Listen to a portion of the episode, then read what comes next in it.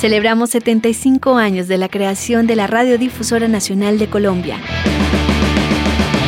10 años de señal radiónica y 10 años de 99.1.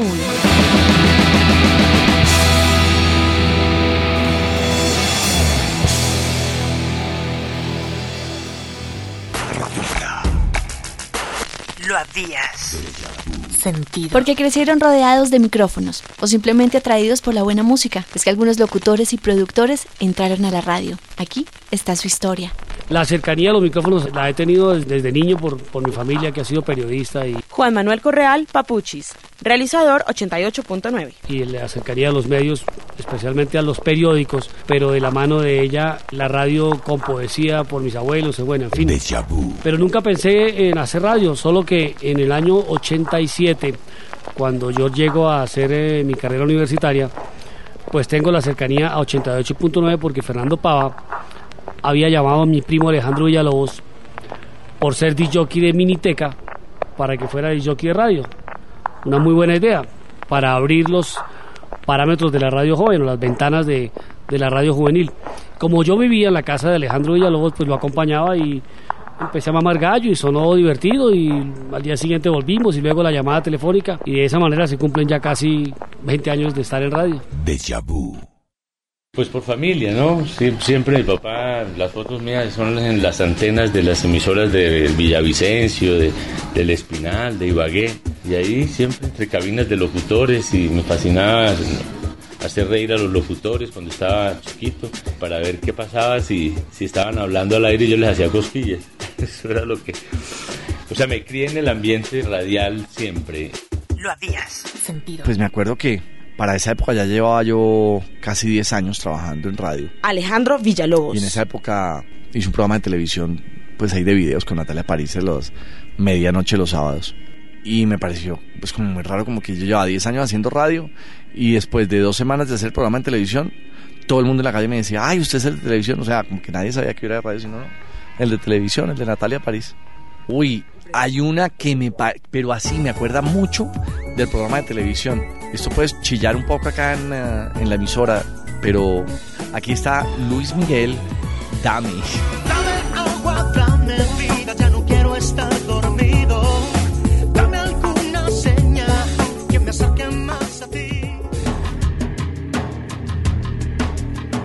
Yo empecé cuando estaba en la universidad, hice pasantías en la entonces Todo el Estéreo. Álvaro González. Eh, estuve algún tiempo con Jaime Orlando Prado, una persona que para mí es muy especial, eh, en un programa que se llamaba Mega Express. Yo era el asistente de Jaime Orlando, era la persona encargada de contestar los teléfonos, de llevar investigaciones alrededor de grupos importantes. Por esa época aquí en Bogotá no se escuchaba ni Fito Páez, ni Caifanes, hasta, mismo, hasta el propio Charlie García. Había una serie de trabajos de Charlie que se perdían.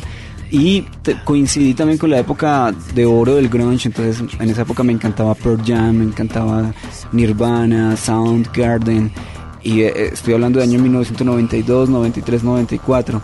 Me retiré durante algún tiempo para terminar mi universidad, eh, hasta que un día me llamó Andrés Durán a la casa y me dijo, oiga, eh, eh, mi asistente como que pues no, no, voy a seguir trabajando como asistente, le interesaría a usted trabajar conmigo eh, en el Expreso del Rock y pues para mí fue algo importante porque Andrés Durán era como un ídolo para mí y pues Andrés me dijo no, lo único que necesito que usted es que me, que me saque los discos en el disc y sencillamente los guarde, que no se pierda ninguno. Bueno, mi nombre es Álvaro González Villamarín, me dicen el profe. Una canción, uy, definitivamente Red Rain de Peter Gabriel del Secret World Tour. Es una canción para todos los siglos.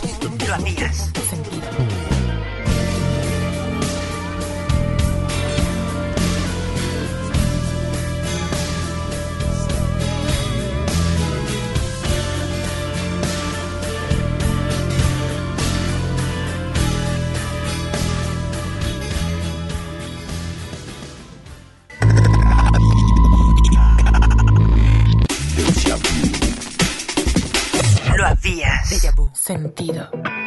Para irme al inicio de la radio, claro, hay momentos, eh, yo creo que la primera vez que me senté... Juan Manuel Correal. En una cabina de radio fue para esta radio, separándome de lo que hice de niño, fue cuando llegué a hacer un programa que se llamó Mega Fiesta por la noche y me gustó muchísimo. Yo creo que ese momento eh, lo recuerdo mucho como inicio, obviamente cuando uno se va al inicio, mi primer berrido en la radio fue ese, en una cabina de radio de Caracol, después de haber pasado por 88.9 por teléfono y molestando, pero creo que ahí me sentí un poco propio de, la radio ya. Si hay algo que, que pudo hacer Papuchis o que pude hacer yo, escondido tras un personaje o camuflado por la, por la caricatura de un personaje como Papuchis, era romper los esquemas. Y en ese momento Radio Activa presentaba música pop y rock.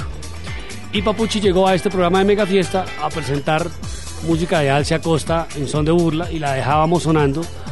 Música de Otto Sergio y Rafael Ricardo como señora, música como el cacharrito de, Roberto Carlos. Entonces era romper esquemas para volverlo divertido, pero casualmente empezó la gente joven a oír señora, a oír vallenatos, empezó la gente joven, que éramos nosotros, a oír a Alcia Costa. Obviamente siempre me desenvolví en, en el... Fernando Pava. En el área de, de, Radio Super, donde habían programas de Olimpo Cárdenas y de Javier Solís y de los graduados, pero escogimos una, un espacio para, para presentar la música moderna que se llamaba Lo Mejor de Ahora.